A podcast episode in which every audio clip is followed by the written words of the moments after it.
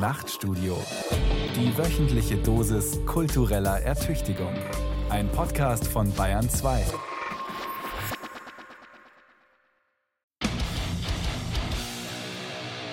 Schimpfen hilft. Schimpfen macht stark. Ein Experiment bewies es. Der Psychologe Richard Stevens von der Keele University in den englischen Midlands ließ im Jahr 2009 Studenten ihre Hände in eiskaltes Wasser halten, um, wie er erklärte, ihre Schmerzempfindlichkeit zu testen.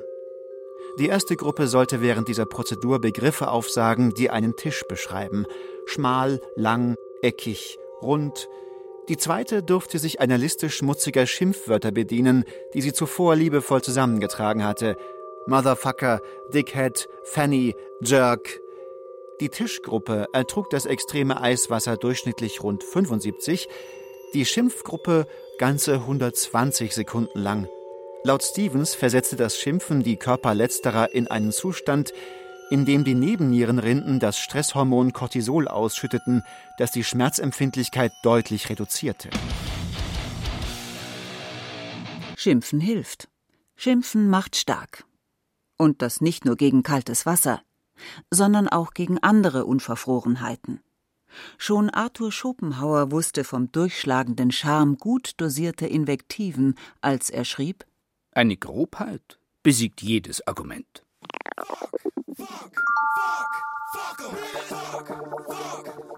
Das Schimpfen im Zeitalter seiner digitalen Reproduzierbarkeit von Thomas Kernert. Wir heutigen schimpfen nicht mehr, wir hassen. Die Hassrede, neudeutsch Hate Speech genannt, gehört zu den großen, dunklen Kulturphänomenen der digitalen Revolution und ihrer wirkmächtigsten Institution des Internets. Derivate der Hassrede sind das Cybermobbing, auch Cyberbullying oder Cyberstalking genannt, sowie der Flame War, der Shitstorm, das Doxing, das Trolling und neuerdings die digitale Meinungsmache via YouTube. Bereits lange vor der Herrschaft der drei großen Ws, dem World Wide Web und der Erfindung des Wortes Shitstorm, ereignete sich im einstmals noch sehr überschaubaren Usenet folgende Geschichte. Scott Abraham, ein begeisterter Skifahrer aus Seattle, bot über ein Skiforum der Forumsteilnehmerin Anthea Carrison vier Freitickets für einen neu eröffneten Lift an. Auflage: Zwei durfte sie behalten, zwei sollte sie an andere Skibegeisterte weitergeben. Anthea indes verliebte sich ganz offensichtlich in das neue Skigebiet und nutzte alle vier Tickets für sich allein.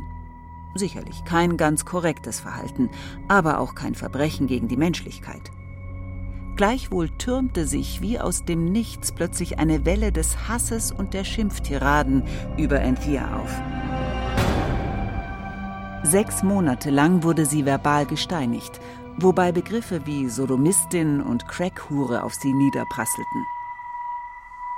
Eine weitere Geschichte aus biblischen Zeiten des Internets in der Diskussionsgruppe SOC.Women beklagte sich Ende der 80er Jahre des vergangenen Jahrhunderts eine Teilnehmerin über den Sexismus im Usenet.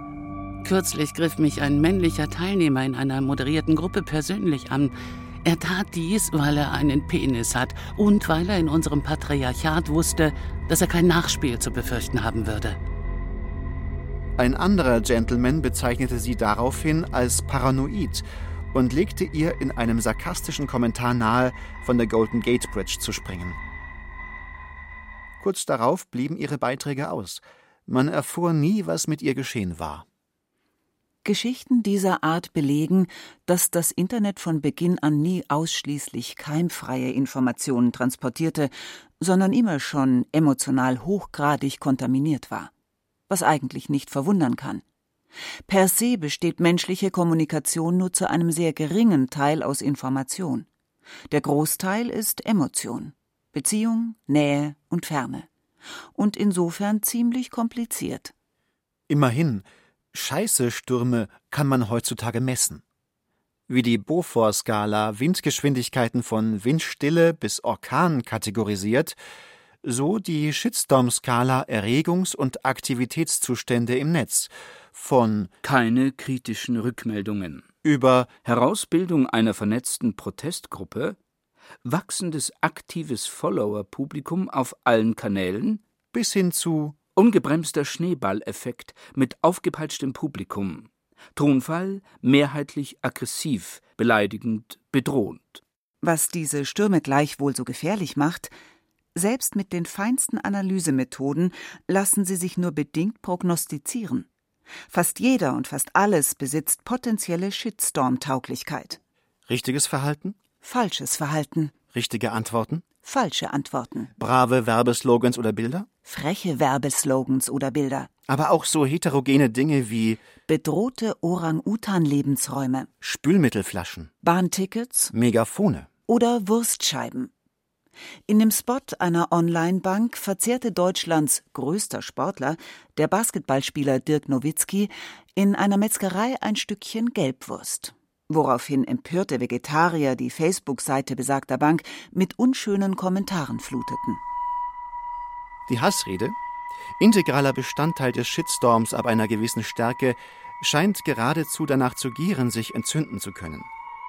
Wie eine Art Brandverstärker verwandelt sie im Zweifelsfall schon den kleinsten Funken in ein Flammenfeld. Und mehr noch, die Hassrede tobt sich mitnichten nur in klassischen Alle-auf-einen-Konstellationen, in sogenannten Many-to-One-Verbindungen aus, sondern auch in One-to-Many, Few-to-Many oder aber Many-to-Many-Kontakten. Die Attacken auf den fleischverzehrenden Spitzensportler beispielsweise evozierten ihrerseits sogleich eine Großoffensive gegen Vegetarier. In einschlägigen Internetforen lassen sich zudem permanent einige wenige über sehr, sehr viele andere sehr, sehr unmanierlich aus. Über Flüchtlinge genauso wie über Volksgruppen, Hautfarben oder Weltreligionen. Beim Cyberstalking wiederum reicht bereits ein kleines Lästermaul, um das Leben des oder der Opfer gravierend zu belasten. Eben deshalb sind Hassreden, ist die Hate Speech schwer zu fassen. Genügen gelegentliche Ausflüge unter die Gürtellinie als hinreichende Definitionskriterien? Verwandelt allein eine Verbalinjurie, eine Aussage, eine Stellungnahme, einen Sprechakt schon in ein Pamphlet, eine Lüge, eine Beleidigung? Sicherlich, wenn eine junge Kandidatin der Pro-7-Show Germany's Next Top Model als Quotenneger, oder Gorillafresse. tituliert und mit Aussagen wie Es ist wie mit Bananen. Keiner mag die Schwarzen. konfrontiert wird, dann ist die Sache klar. Doch wie verhält es sich mit einer Bemerkung wie Meine Putzfrau ist echt gut, obwohl sie Türkin ist. Gehört dies in den Zuständigkeitsbereich des Hasses oder lediglich der Dummheit, von der man ja weiß, dass sie niemals ausstirbt? Handelt es sich hierbei folgerichtig um eine Indirekte Herabsetzung, die die abwertende und generalisierende Haltung gegenüber Türkinnen offenbart.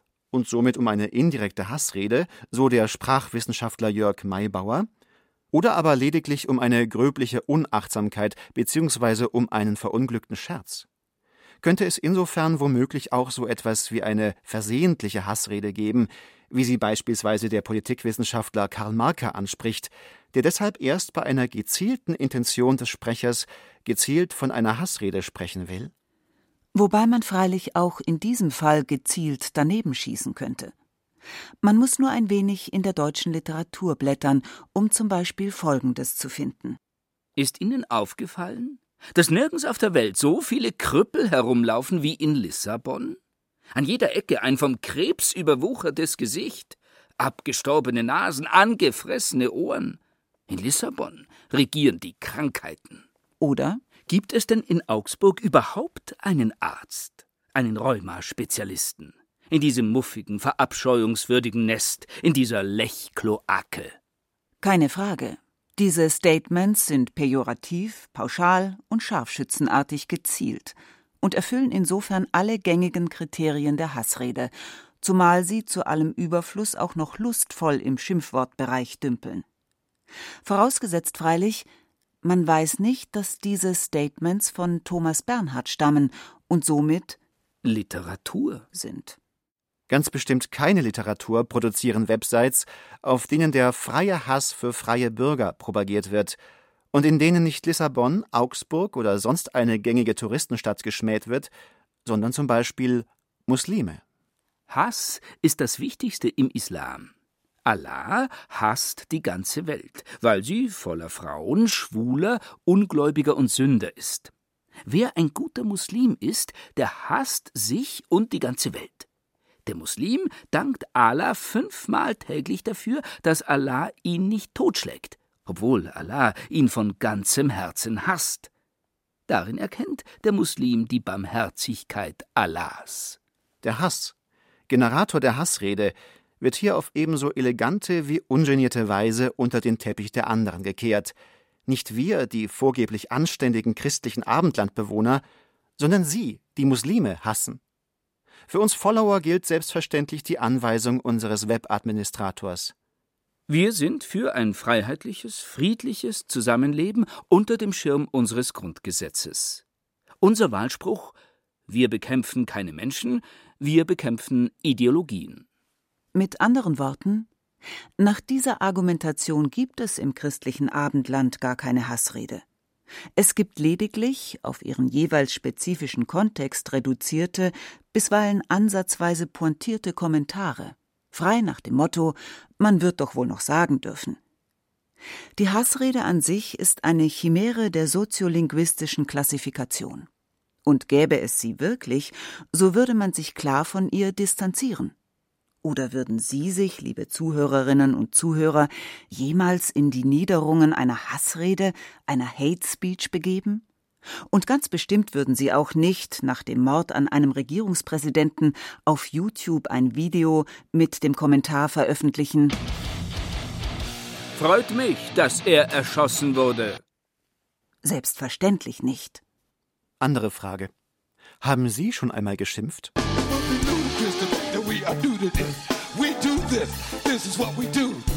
Dumme Frage.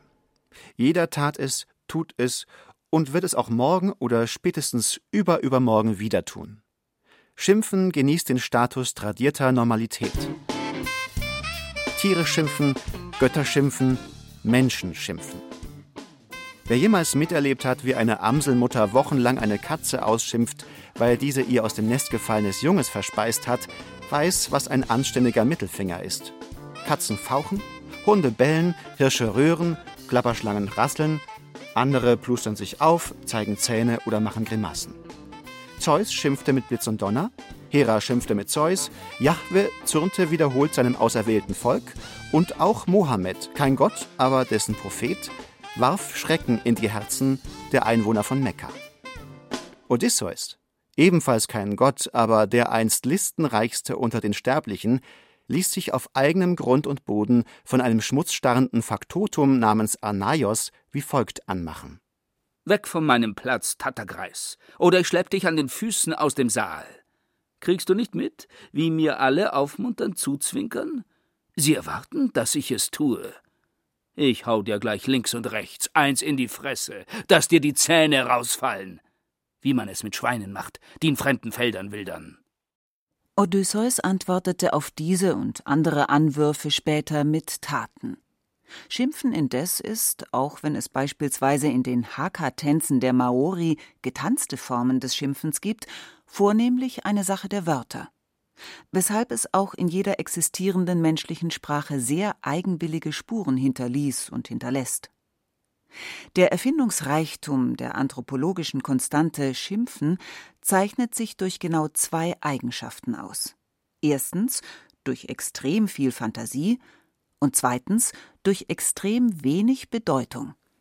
Ein Ausdruck wie Arsch mit Ohren benennt zwar ein ausgesprochen kühnes Konstrukt, man stelle sich einen mit akustischen Rezeptoren ausgestatteten Gesäßmuskel nur einmal bildlich vor, besitzt jedoch kein Gramm Information.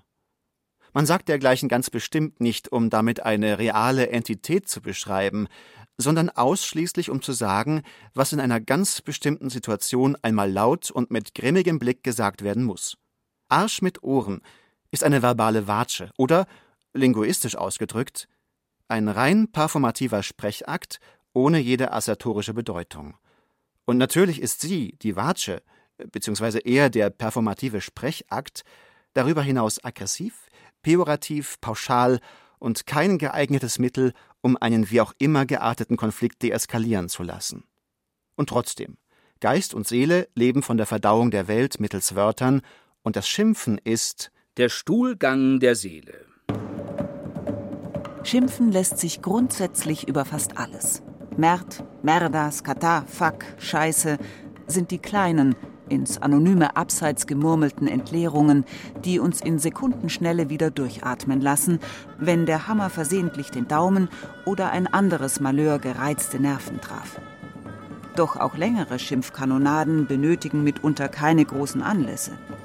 Die berühmte Laus, die dem Schimpfenden so gerne über die Leber läuft, ist bekanntlich ein winzig kleines Tierchen. Was nicht heißen soll, dass es nicht auch durchaus würdige Anlässe zum Schimpfen gäbe.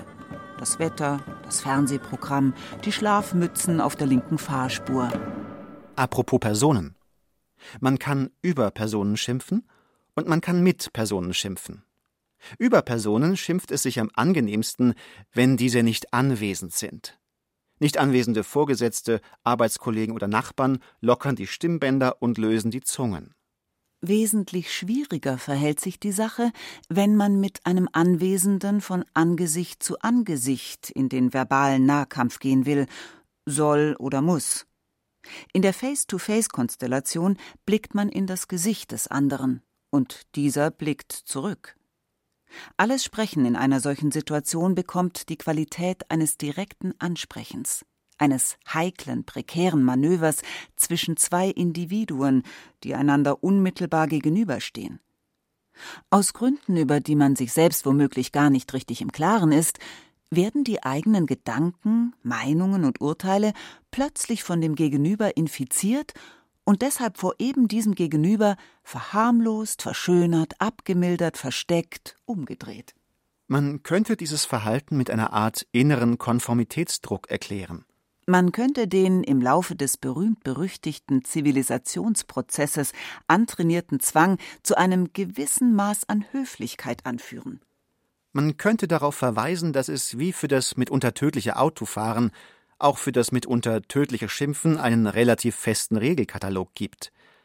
Selbst wenn man innerlich noch so sehr auf Krawall gebürstet ist, kann man nicht einfach wie ein Verrückter losschreien, es sei denn, man ist Mitglied eines Drillteams bei den US Marines oder aber der die Troja allein durch sein Geschrei vertreibende göttliche Achilles im 18. Gesang der Ilias. Dreimal schrie vom Graben mit Macht der edle Achilleus. Dreimal zerstob der Troer Gewirr und der Bundesgenossen. Normalsterbliche verlieren durch unkontrolliertes Herumbrüllen schnell ihr Gesicht und noch schneller ihren Job, wenn sie aus Versehen in die falsche Richtung schreien, sprich direkt in das Gesicht des Vorgesetzten, anstatt in das des subalternen Mitarbeiters. Merke, personales Face-to-Face-Schimpfen ist eine extrem hierarchische Angelegenheit weshalb man grundsätzlich von oben nach unten, top-down schimpft. Es sei denn, man ist ein pubertierender Teenager. Was beim Sprechen von Angesicht zu Angesicht genau geschieht, hat wohl niemand akribischer und sensibler vivisiert als der französisch-litauische Philosoph Emmanuel Levinas. Für Levinas birgt diese Konstellation vor allem die Gefahr der Verletzung in sich.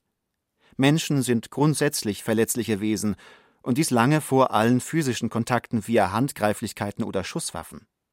Bereits bei einem leibhaftigen Gespräch, eigentlich die normalste Sache der Welt, haben es die schutzlosen Angesichter mit einer tendenziell übergriffigen Sprache zu tun. Der Ansprechende liefert sich in seinem Anspruch dem Risiko aus, missverstanden, zurückgewiesen, missachtet, abgelehnt oder gar lächerlich gemacht zu werden. Der Angesprochene muss sich entäußern, ausliefern, entblößen. Wichtig dabei, Menschen sind ihrem Wesen nach offen. Wären sie dies nicht, wären sie nicht kommunikationsfähig, nicht für Ansprache, nicht für Sprache empfänglich. Aus dieser Offenheit resultiert freilich auch ihre permanente symbolische Verwundbarkeit. Weshalb man im Gespräch von Angesicht zu Angesicht sowie in der Konfrontation mit der Verletzlichkeit des anderen Verantwortung füreinander übernehmen muss. Einer der zentralen, bisweilen etwas sibyllinisch klingenden Sätze von Levinas lautet Die Antwort ist Verantwortung. Bei Levinas besitzt Kommunikation stets eine ethische Dimension. Levinas spricht von dem ethischen Ereignis der Kommunikation. Man kann nicht in einen moralfreien, ethisch neutralen Raum hineinsprechen. Im Sprechen, in der Ansprache, in der Anrufung wird immer auch und vor allem eine zwischenmenschliche Beziehung gestiftet, die den rein semantischen Gehalt einer Aussage transzendiert. Das an den anderen von Angesicht zu Angesicht adressierte Wort ist, so Levinas, weniger aufgrund eines Inhalts an Informationen als aufgrund der Tatsache, dass es sich an einen Gesprächspartner richtet, von Bedeutung.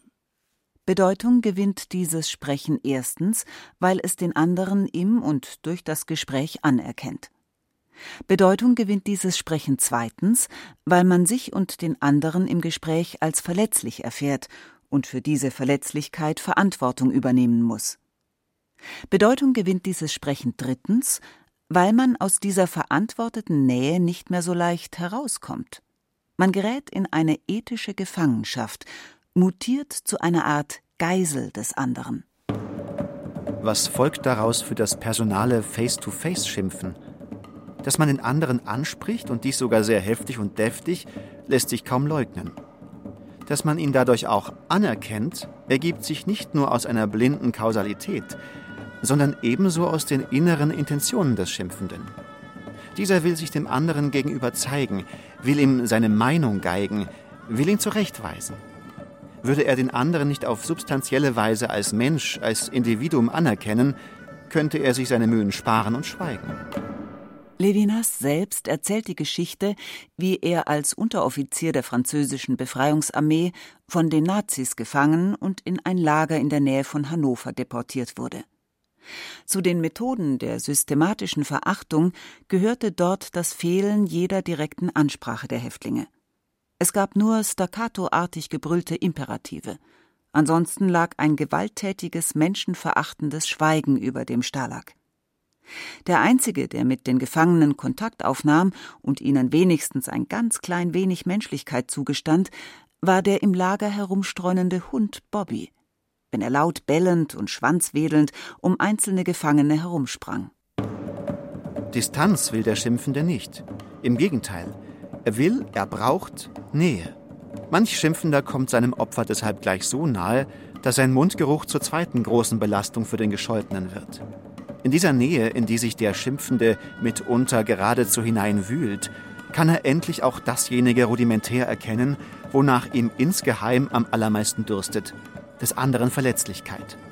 Jetzt kann er zupacken, zubeißen, jetzt haben seine verbalen Folterinstrumente die neuralgischen Punkte des anderen ertastet.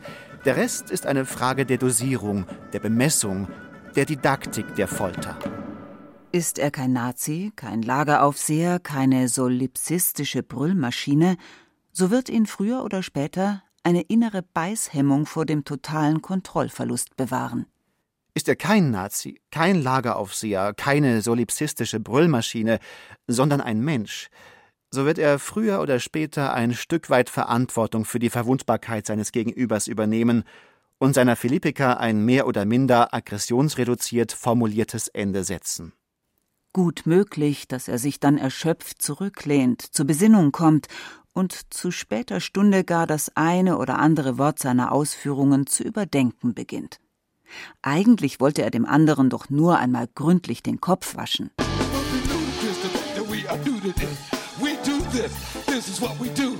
Apropos Kopfwäsche.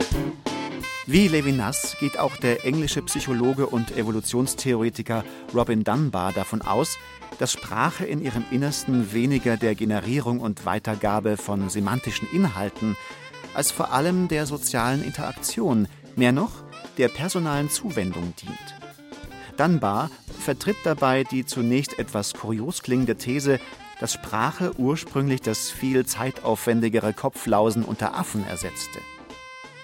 Wie das Läusesuchen Wärme und Wohlgefühle erweckt, so löst auch die Sprache Effekte des Wohlbehagens und der emotionalen Zuneigung aus. Der große Vorteil des Sprechens freilich, Sprechen ist effizienter. Wer spricht, kann schneller mehr Menschen erreichen. Während das Lausen und Kraulen immer nur zwei Individuen miteinander verbindet, können sich laut Dunbar zum Plaudern, zum Smalltalk, zum Austausch von Klatsch und Tratsch gut vier Individuen ohne Zuwendungsverluste verbinden. Während die ideale Kraulgemeinschaft maximal 50 bis 70 Individuen umfasst, können ideale Klatsch- und Tratschgemeinschaften, auch Freundes- oder Bekanntenkreis genannt, bis zu 150 Mitglieder umfassen. Im Internet bringen es viele Nutzer sozialer Plattformen heutzutage relativ mühelos auf drei bis 800 Freunde oder Follower. Wenn Dunbars Zahlenangabe, die in Fachkreisen als Dunbars Number bekannt ist, stimmt, kann man davon ausgehen, dass viele dieser Kontakte relativ beliebig sind und sogar noch unter dem Level von flüchtigen Bekannten rangieren, bestenfalls zur Kategorie der Longtail-Bekannten gehören. Wie Emerson es sich aufgrund riesiger virtueller, sprich internetgesteuerter Lagerkapazitäten leisten kann, auch einen Longtail, einen Rattenschwanz an Nischenprodukten gewinnbringend zu verkaufen, so sorgt das Internet parallel für einen Rattenschwanz an virtuellen Bekannten. Digitale Überkapazität. Diese rattenschwanzartige Überkapazität und Oberflächlichkeit stellten an sich kein wirkliches Problem dar. Im Gegenteil, sie ermöglichen genau das, was das typische Internetphänomen der persönlichen Öffentlichkeit ausmacht, keine völlig anonyme, heterogene Masse, sondern ein postmodernes Internetumfeld aus graduell Gleichgesinnten. In dieses Feld hinein klatscht und tratscht man, sendet Bilder, gibt Tipps oder holt sich solche. Es wird nicht publiziert, sondern konversiert, und das meist mit viel Spaß und manchmal stundenlang. Für die fünf bis sechs wirklich engen Offline-Freunde bzw. Freundinnen gibt es zusätzliche One-to-One bzw. Few-to-Few-Kanäle – das Internet als großes globales buntes Dorffest funktioniert. Und es funktioniert für überraschend viele Menschen überraschend gut. Ungemütlich wird es erst, wenn man plötzlich aus irgendeiner anonymen Ecke jenes Great Wide Open angegangen, attackiert, beleidigt, beschimpft wird. Du dummer Bastard! Erschieß dich bitte. Du kannst nix. Ist alles andere als eine qualifizierte Aussage, macht aber Eindruck. Egal wer, in welchem Beruf auch immer, einen solchen Tweet, ein solches Posting, eine solche Mail über einen Internetkanal zugesandt bekommt, schnappt erstmal nach Luft. Die performative Geschossenergie eines solchen Kommentars ist immens und trifft das Opfer oft völlig unvorbereitet. Zu den in der Literatur genannten gesundheitlichen Folgen zählen unter anderem Kopfschmerzen sowie erhöhter Blutdruck und erhöhter Pulsschlag. Zu den langfristigen Auswirkungen gehören Aggressivität, Angstzustände, Misstrauen und Depressionen bis hin zum Suizid. Warum erzählst du immer nur Scheiße? Brauchst du was aufs Maul? Nicht nur der oft marginale Anlass, sondern auch die Heftigkeit solcher Anwürfe geben Rätsel auf. Warum? Wie kann das Schimpfen diese anthropologische Konstante im Netz derart pervertieren? Zu den populärsten, weil früher war es besser Erklärungen, gehören die sogenannten Reduktionstheorien. Das tonale Denkmuster dieser Theorien besteht in der ausschließlich negativen Betonung des Präfixes ent. In der computervermittelten, vornehmlich textuellen Kommunikation würden viele originäre Attribute der Face-to-Face- bzw. Body-to-Body-Kommunikation mehr oder minder ersatzlos entfallen. Durch diese Reduktion des interpersonalen Zusammenseins auf ein bisschen Text komme es zu den unterschiedlichsten Formen der Entsinnlichung, Entemotionalisierung, Entkontextualisierung, Enträumlichung, Entzeitlichung, Entmenschlichung, ja sogar zu einer Entwirklichung. Dass die fehlende Präsenz eines Gegenübers in Kommunikationsprozessen Spuren hinterlässt, gehörte schon lange vor der Vernetzung von elektronischen Datenverarbeitungsanlagen zu den Grunderfahrungen des menschlichen Alltags. Sinnlich und emotional ist es etwas anderes, ob jemand unmittelbar präsent ist oder nicht. Das erfuhren unter anderem die Apostel, als ihr Herr und Meister vor knapp 2000 Jahren in den Himmel entschwand. Ob eine derartige Einbuße deshalb eine großformatige Metaphorik des Verschwindens und der kommunikativen Verarmung rechtfertigt, werden die meisten Betenden sicherlich vehement bezweifeln. Im Zusammenhang mit dem Internet zeigt diese Rede bestenfalls ihre kulturpessimistische Provenienz. Symbolische Entmenschlichungen sind darüber hinaus ganz bestimmt keine exklusiven Charakteristika von Chatrooms. Symbolische Entmenschlichung betrieben die Nazis, wenn sie die KZ-Insassen zu Nummern degradierten.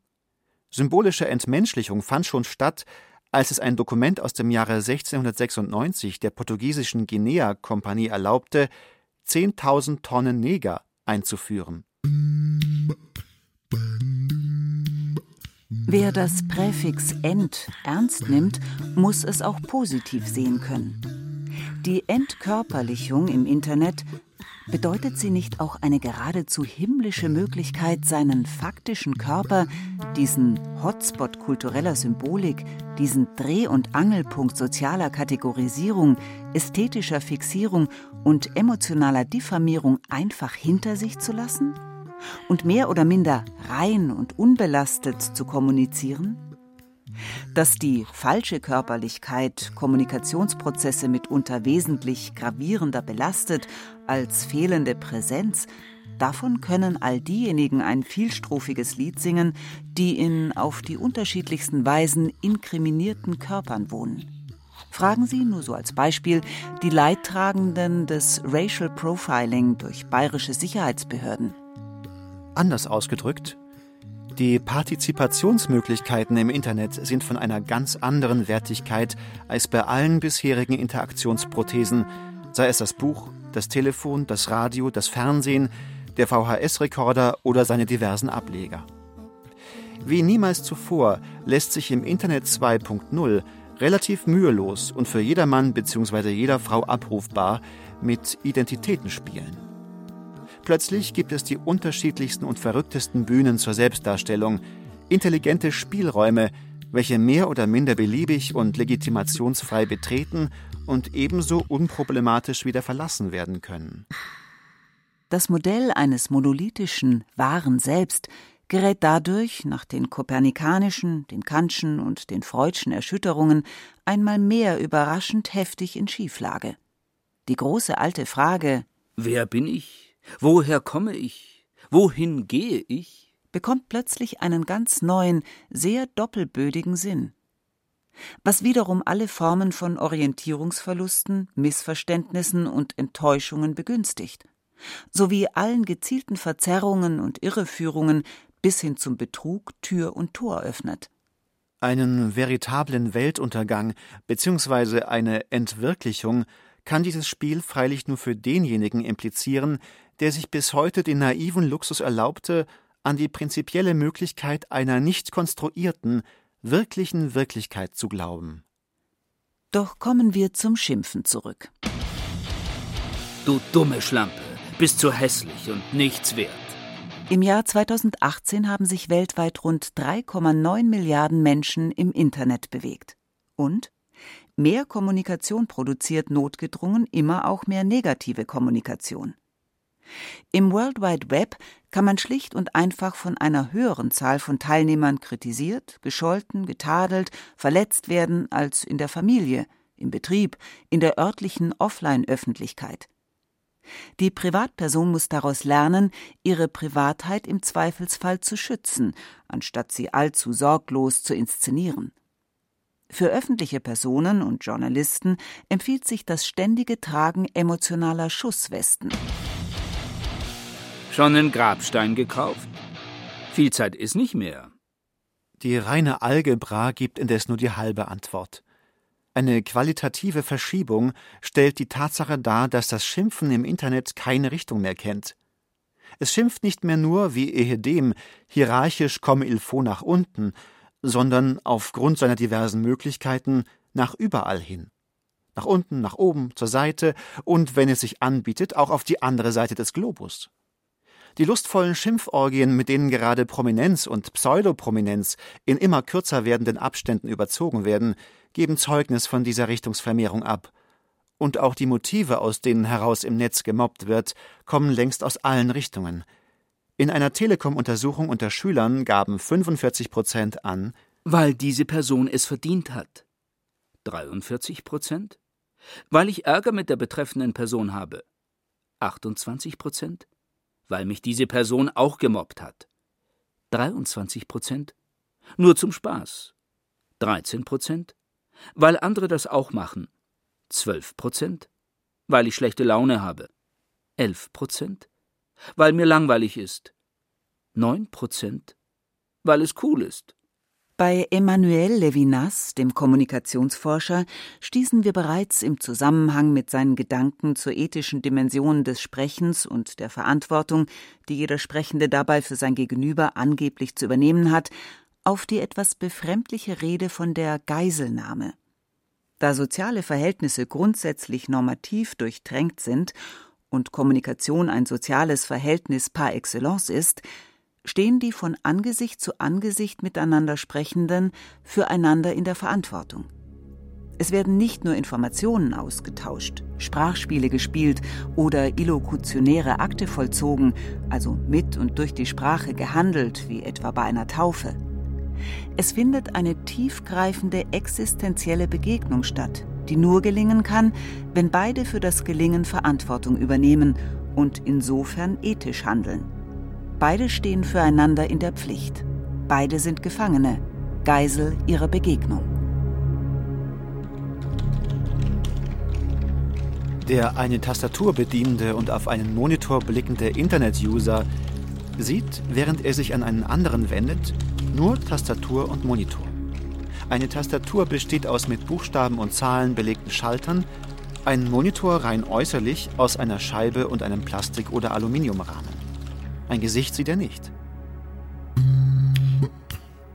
Dennoch kann er selbstverständlich auch über eine Tastatur und einen Monitor oder ein Display synchron oder asynchron ein sehr persönliches Gespräch führen. Ein Gespräch, das trotzdem ein anderes ist, als führe er es mit einem Leibhaftigen gegenüber. Ein Gespräch, das frei von jeder körperlichen Präsenz des anderen ist und insofern, wenn auch nicht frei von Verantwortung, so doch frei von der durch das Angesicht des anderen unmittelbar eingeforderten Verantwortung, frei von dem, was den Gesprächspartnern das seltsame Gefühl gegenseitiger metaphorischer Geiselhaft gibt.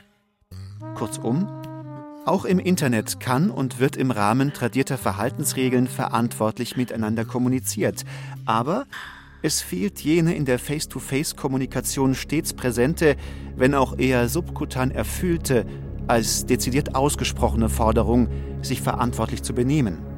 Es fehlt ein Gefühl für die Bedrohung der gegenseitigen Verletzlichkeit. Wir kommen zu deiner Beerdigung, um auf deinen Sarg zu spucken.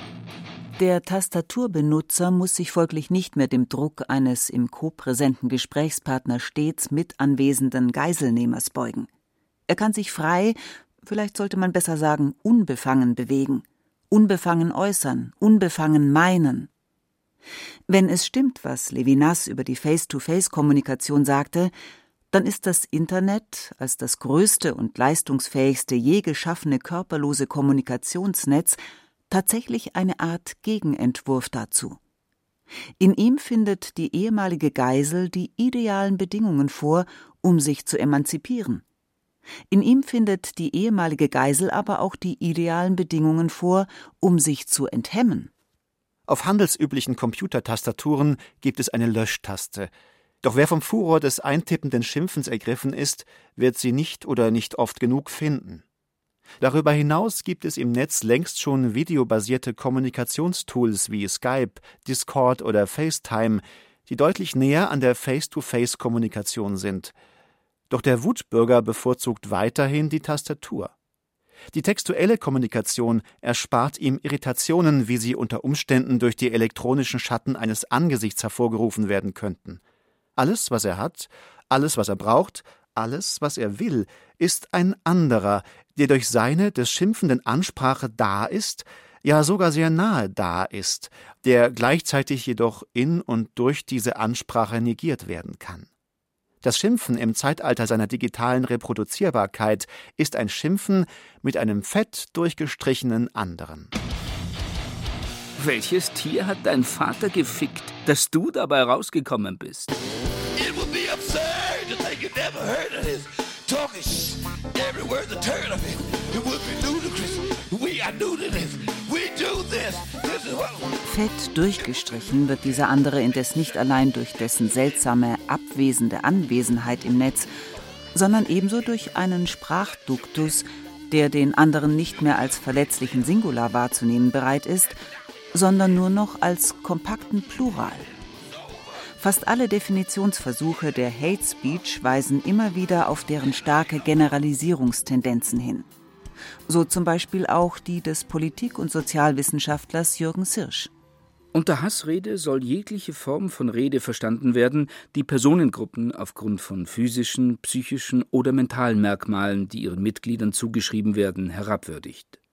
Zusätzlich kann von Hassrede gesprochen werden, wenn gruppenspezifische Schimpfwörter gegenüber Individuen wie Nigger, Tunte oder Krüppel verwendet werden. Hassrede kann sich von daher auch an einzelne Personen richten, die aufgrund ihrer vermeintlichen Zugehörigkeit zu einer Gruppe herabgewürdigt werden. Dies muss jedoch eine Herabwürdigung der gesamten Personengruppe, zumindest implizit, mit einbeziehen. Der Begriff der Hassrede umfasst somit beispielsweise rassistische, sexistische und homophobe Äußerungen. Die Aggression liebt sprachliche Kategorisierungen und Typisierungen. Warum? Weil die Wut die große Geste liebt? Oder weil die Sprache selbst womöglich erstens einen gewissen Hang zur Kategorisierung und dadurch zweitens einen gewissen Hang zur Gewalt in sich birgt, so dass sich der im Netz Schimpfende nur noch dieser Dynamik hingeben muss?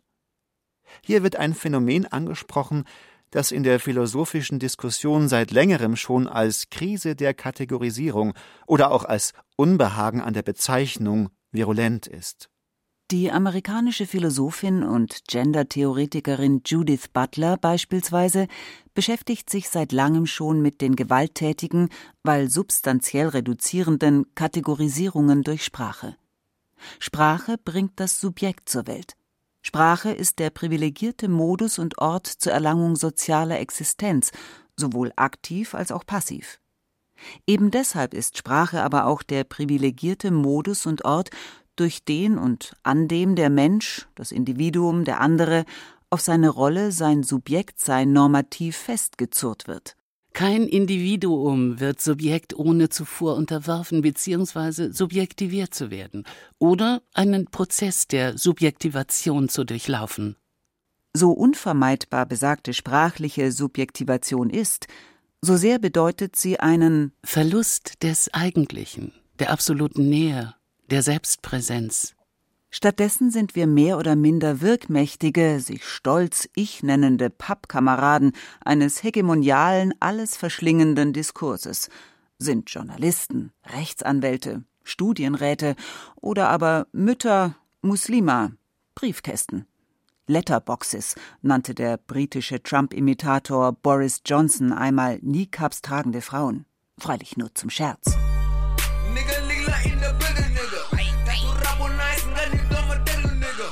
Man kann sich vorstellen, welchen Spaß es macht, nur weil man irgendwann das außersprachliche Pech hatte, in Somalia geboren worden zu sein, für immer die diskursive Subjektposition eines Flüchtlings einnehmen zu müssen. Eine Subjektivation, die sich in manchen Kulturkreisen überraschend leicht auf Islamist, Terrorist oder doppelt gemoppelt hält besser auf Terroristenbraut reimt. Die große Frage ist, ob sowohl der Sprechende als auch der oder die Benannte eine Chance besitzen, den Mechanismen der Subjektivation, der Vereinnahmung durch die Sprache in irgendeiner Form zu entkommen. Der Feminismus und die Arbeit am Begriff der Frau belegen immerhin, dass sich Kategorisierungen zumindest weiten und verschieben lassen können. Selbst ein Begriff wie Nigger eine Ikone der Menschenverachtung, hat sich im ironischen Gebrauch der Rap-Kultur dramatisch gewandelt. Wenn heute ein schwarzer Schriftsteller wie zum Beispiel Paul Beatty von seinen Niggern spricht, dann schnappt jeder Ku Kluxer nach Luft. Und dennoch ist die Urgewalt der Sprache, glaubt man dem Maître Penseur Jacques Derrida, auf den sich Butler wiederholt bezieht, unhintergehbar. Sprache besteht aus Wörtern und Sätzen, die beide das Bezeichnete bzw. Gesagte ausdifferenzieren und nach ihren Strukturen, den Strukturen der Wörter und Sätze determinieren und benennen, sprich unter ihre Gewalt bringen. Eine Sprache, die sich ohne die geringste Gewalt hervorbrächte, würde nicht determinieren, nichts nennen und dem anderen nichts bieten. Eine gewaltlose Sprache wäre eine leere Stille, oder aber ein undefinierbares Geräusch. Beides keine verlockenden Alternativen. Derrida freilich setzt an dieser Stelle eine interessante Pointe, nämlich die Unterscheidung zwischen Stimme und Schrift. Wollte man diesen beiden Antipoden im Werk Derridas auch nur ansatzweise gerecht werden, müsste man nun mehrere Fässer aufmachen. Um die Kirche im Dorf zu lassen, beschränken wir uns auf den Gewaltaspekt. Mit der Stimme vernimmt man sich beim Reden. Mit der Stimme sind die miteinander Sprechenden in einem Gespräch zum einen sehr nahe beim Gemeinten, zum anderen sehr nahe bei sich. Es sind ihre Münder, die formulieren, ihre Stimmbänder, die ertönen. Das simultane Erleben von Aussprechen und Zuhören bringt die Signifikanten in den Dienst der unmittelbaren Begegnung und mäßigt dadurch die Gewalt ihrer überpersönlichen Struktur. Und doch wäre es eine Illusion zu glauben, man könne Sprache durch intimes Sprechen nachhaltig entgiften. Letztendlich nämlich bedient sich auch die Stimme stets der Schrift, ist Schrift insofern, als sie Sprache ist. Derridas Gebrauch von Schrift ähnelt dem, was der Schweizer Linguist Ferdinand de Saussure einst als Langue, Sprache im Unterschied zu Parole, Rede bezeichnete. Die Langue ist das System an sich, das reine Spiel der Differenzen. Die Parole hingegen ist das angewandte System, das System im Munde der Sprechenden. Derridas Langue freilich ist ein vornehmlich gewaltsames Spiel der differenzierenden Benennung und macht sie, die Sprache, dadurch zu etwas rigoros Determinierendem, zu etwas Festlegendem, etwas Begrenzendem, eben zur Schrift. Die Schrift ist die ursprüngliche Gewalt. Vor der Möglichkeit der Gewalt im geläufigen Sinn gibt es, als Raum ihrer Möglichkeit, die Gewalt der Urschrift, die Gewalt der Differenz, der Klassifikation und des Systems der Benennung. Die Gewalt im geläufigen Sinn ist auf der Sprachebene die negative verbale Gewalt des Schimpfens. Man kann stimmlich sehr gut vernehmbar schimpfen. Das Schimpfen liebt Lautstärke. In der Face-to-Face-Situation umfängt die laute Stimme den Schimpfenden, den Geschimpften und das im Schimpfen Gesagte sehr nachdrücklich.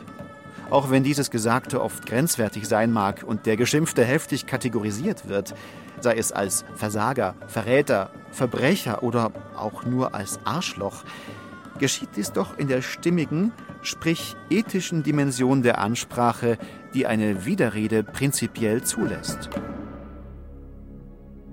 Dem Schimpfen mit der Tastatur fehlt diese Möglichkeit. In und durch die Tastatur verödet die ethische, die ansprechende, die anbrüllende Dimension der Sprache. Tastaturen besitzen weder Stimmbänder noch einen anwesenden Gesprächspartner. Sie können nur in schriftlicher Form mit einem abwesenden Anwesenden schimpfen. Was dabei herauskommt, hörten wir bereits. Crack-Hure. Quotenneger. Gorillafresse. Du dummer Bastard, erschieß dich bitte. Du kannst nix. Wir kommen zu deiner Beerdigung, um auf deinen Sarg zu spucken. Welches Tier hat dein Vater gefickt, dass du dabei rausgekommen bist? Es ist etwas anderes, derartiges an den Kopf geworfen zu bekommen oder in seinen Mails zu lesen. In der leibhaftigen Kommunikation würde es den Produzenten solcher Inhalte sogleich disqualifizieren. Man könnte ihm widersprechen, man könnte ihn aber auch links liegen und mit dem Echo seiner Worte alleine lassen. Gescheiterte Dialoge gibt es tagtäglich en masse. In einer WhatsApp-Nachricht hingegen bleibt eine beharrlich anwesende Schrift. Der Adressat ist mit ihr alleine und bleibt dies auch dann, wenn er sie augenblicklich löscht. Kategorisiert von einem Niemand, wirkt diese Kategorisierung, und sei sie noch so lächerlich oder unqualifiziert, tödlich denn das Echo dieser Kategorisierung sucht sich mangels Alternativen das Ohr des Opfers und streicht ihn, den Anwesenden, aus. Walter Benjamin betrauerte in seinem Essay das Kunstwerk im Zeitalter seiner technischen Reproduzierbarkeit einst den Verlust der Aura besagten Kunstwerkes. Unter Aura verstand er die Erscheinung einer Ferne, so nah sie sein mag. Beim Schimpfen im Zeitalter seiner digitalen Reproduzierbarkeit geht am Ende ebenfalls eine Aura verloren. Die Erscheinung einer kommunikativen Nähe, sofern sie auch sein mag.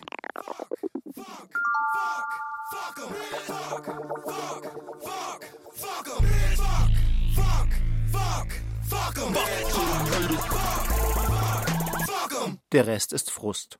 Freilich nicht nur für das Opfer, sondern auch für den Täter.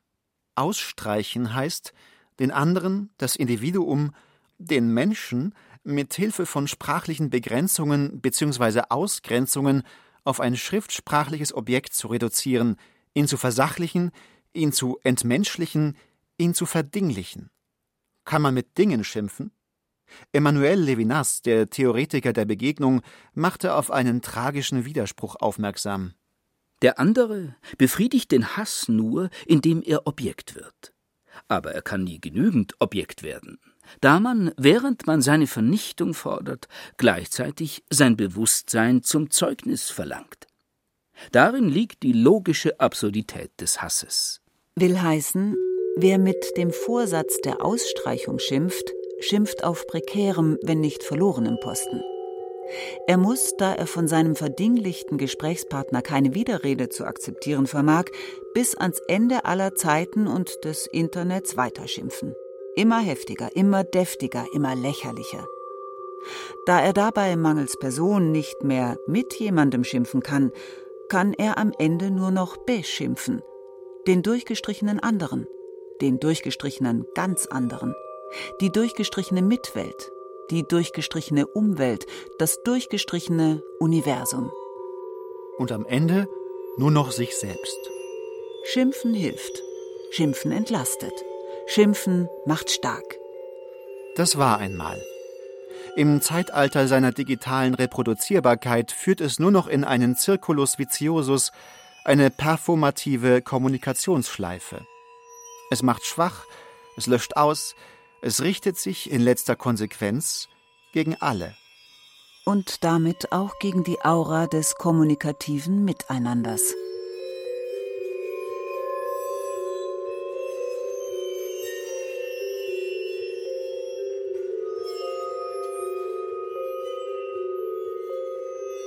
Das Schimpfen im Zeitalter seiner digitalen Reproduzierbarkeit von Thomas Kernert. Es sprachen Rahel Comtes, Marina Marosch, Peter Weiß und Timo Wenzel. Technik Susanne Harasim, Regie Thomas Kernert, Redaktion Thomas Kretschmer. Eine Produktion des Bayerischen Rundfunks 2019.